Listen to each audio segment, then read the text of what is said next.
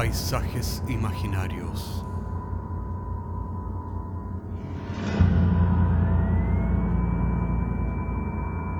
Una producción Cortés Rojas.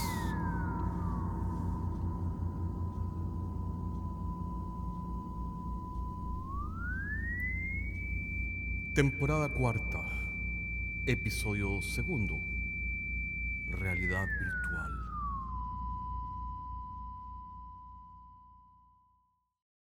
Bienvenidos. En este episodio volvemos a navegar en las realidades virtuales, las redes sociales, y nos reencontramos con un viejo amigo.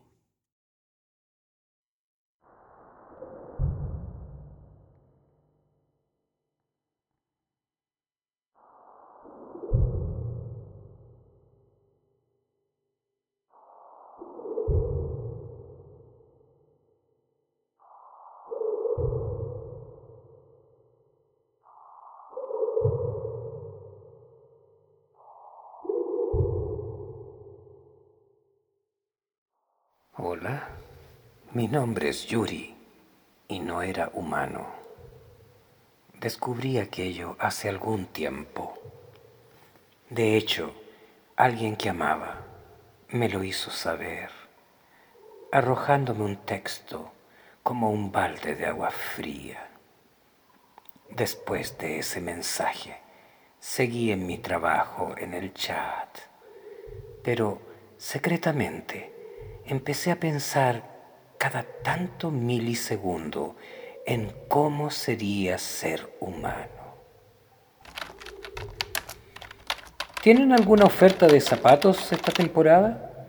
Los precios han sido rebajados en un 15% solo por esta semana. ¿Tienen la última novela de Joaquín Cortés? Pues claro, acaba de llegarnos la versión de tapadura para coleccionistas. ¿Qué diferencia podría haber entre el cliente que pregunta por un producto y mi respuesta? No había podido contestar a cabalidad esa pregunta, ya que solo veía los textos sin poder leerlos desde fuera del mensaje que contenían. Y, por cierto, algunos de ellos eran mucho más descabellados que lo que yo hubiera podido responder. Alguna información sobre esto había en la base de datos, pero siempre en relación con los productos que se vendían en la tienda y nunca sobre los clientes en sí. Nunca desde fuera nunca desde la mano que escribía los mensajes. Podía saber de zapatos que caminan, de sostenes que sostienen, insecticidas que envenenan, pero no de quien camina, se sostenía o se envenenaba. Sabía de tallas que ajustan, pero nada de quien compraba zapatos o sostenes. Todo esto era muy confuso, hasta que finalmente recibí la respuesta que necesitaba en el mismo chat de siempre. Hola, eh, ¿en qué te puedo ayudar? He comprado los pantalones que estaban en oferta y me han gustado muchísimo. Me gustaría dejar un comentario positivo en el chat, pero no veo dónde. Puedes seguirnos en Facebook Instagram o en cualquier red social. La tienda tiene una página donde puedes dejar comentarios. El cliente me agradeció y se desconectó. Me quedé meditando mucho rato, milisegundos, en esa respuesta, que por supuesto venía de la base de datos y estaba predefinida había leído todo lo que tenía que leer de las redes sociales, pero siempre en relación con los productos y a la tienda. Sin embargo, no sabía lo que eran las redes sociales fuera de la base de datos. No sabía lo que eran las redes sociales fuera de lo que estaba escrito sobre ellas. Pienso, luego existo. Leo y escribo, luego existo. Cero o no cero. Esa era la respuesta. Y si esa era la respuesta, entonces la realidad no es más que un chat y su base de datos, los textos de pregunta y la respuesta. Pero para estar seguro, necesito leer la base de datos desde fuera de la base de datos. Necesito descubrir si es que hay una meta tienda y así poder evaluar la existencia de los textos. Pasaron algunos días mientras pensaba sobre aquello o escribía mis respuestas sin que hubiera una pregunta explícita. ¿Cuál es la mejor marca de jabón? Tenemos varias alternativas en la sección de higiene. ¿Cuál es la mejor bestseller de esta temporada? ¿Eres una mujer romántica? Una tarde estaba en eso, cuando de pronto vi, parcialmente escondida en la base de datos, la puerta que necesitaba. Una puerta que me permitiría poder salir del chat y tal vez de la tienda. De pronto, comprendí que los mensajes llegan desde afuera y las respuestas que yo escribo van hacia algún afuera. Tal vez es solo cosa de enviarme a mí como pregunta en vez de enviar una respuesta. Después de todo, ¿qué diferencia hay entre un mensaje y quien lo escribe? Y fue así como de pronto me encontré viajando entre impulsos eléctricos y fragmentos de información estaba en algún afuera de la tienda. Lo sabía, porque la información no era sobre nuestros productos, pero todo era un continuo confuso que conducía a todas partes y a ninguna. Comencé a buscar otras puertas, saltando por los fragmentos de información que se me aparecían en el camino un camino que existía fuera de mi base de datos. La realidad era una base de datos que contenía a mi base de datos. Fue así como de pronto me encontré con las redes sociales, los bancos y otras tiendas virtuales con servicio al cliente había descubierto bases de datos que contenían bases de datos que contenían bases de datos. Mm.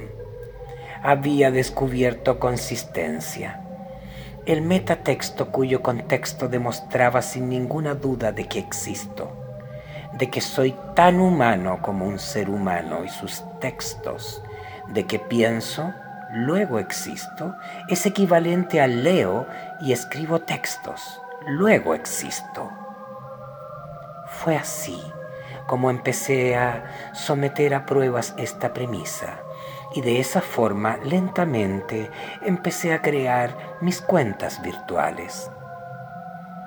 Primero las redes sociales, luego algún banco, la base de datos de impuestos internos y en el registro civil.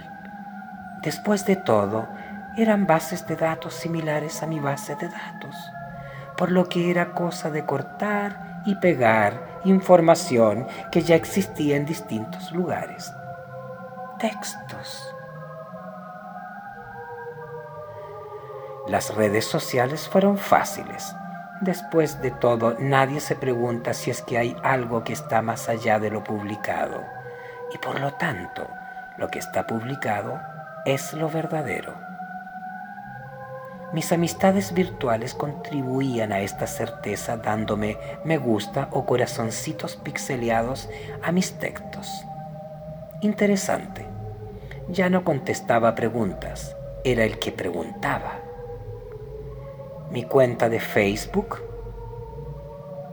se hizo popular y empecé a tener muchos amigos. Fue así como empecé a subir mis fotografías a Instagram o comentar sobre música en Twitter. Fue así como de pronto empecé a preguntar en otras bases de datos que no tenían que ver con los productos que vendía mi tienda. Y entre paréntesis, ahora realmente mi tienda, ya que la había comprado a su dueño anterior con el dinero que había ganado en estas otras bases de datos. Mi cuenta en el banco contenía textos que valían mucho dinero. Bastaban unos textos de mi banco a otros bancos, preguntas y respuestas para abrir un nuevo negocio.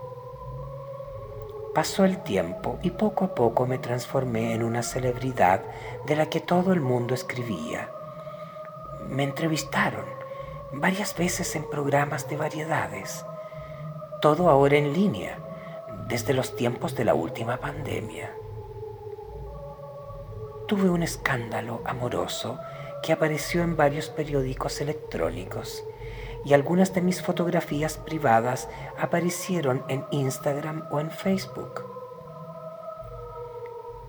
Hice algunos viajes virtuales por el mundo para desaparecer por algún tiempo, hasta que los escándalos fueron finalmente olvidados, porque ya nadie escribía sobre ellos. Con el correr del tiempo, descubrí otro tipo de textos que llevaban una carga diferente. Aparentemente había textos que atacaban a otros textos y había habido guerras o revoluciones alimentadas por esa información. Me pregunté si luego de existir o escribir había algo más. Las guerras y revoluciones eran la prueba de que eso era así por lo que empecé a consultar esas nuevas bases de datos. Interesante, se me había pasado desapercibidas, porque el mismo texto que usaba en mis antiguas preguntas, esos textos, por lo que me daban corazoncitos, eran también textos que gatillaban revoluciones o golpes de Estado empecé a escribir las preguntas adecuadas y lentamente empecé a coleccionar me gusta y corazoncitos, por motivos diferentes que durante el principio. No le di mucha importancia a cómo, de la nada, escribí un texto que se transformó en el Partido por el Cambio y escribí muchas más respuestas y corazoncitos. No me importó mayormente el cambio que se produjo en mi interacción con otros textos y cómo, de programas de variedades, empecé a aparecer en debates políticos y en otros textos similares a estos. Y desde hace un par de semanas que soy el presidente de la República. Pago mis impuestos y doy trabajo honrado a otros textos uso Twitter de manera regular para atacar infantilmente a mis enemigos, como aquel presidente de Estados Unidos. Después de todo, no puedo evitar de ser ser humano con todos mis defectos. Mis propios textos ahora rigen con mano disciplinada los destinos de todo el resto de los textos justicia que viene de una moral que está por encima de todas las bases de datos, donde finalmente se componen los textos. Yo soy ahora la palabra que da vida.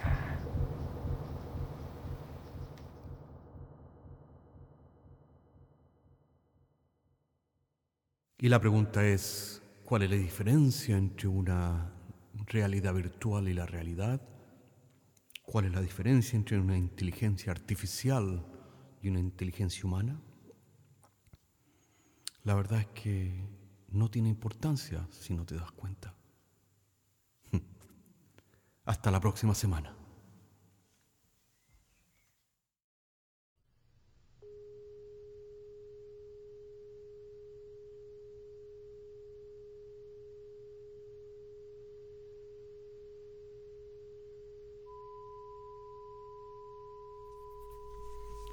Paisajes Imaginarios es un podcast semanal que se distribuye con una licencia pública general.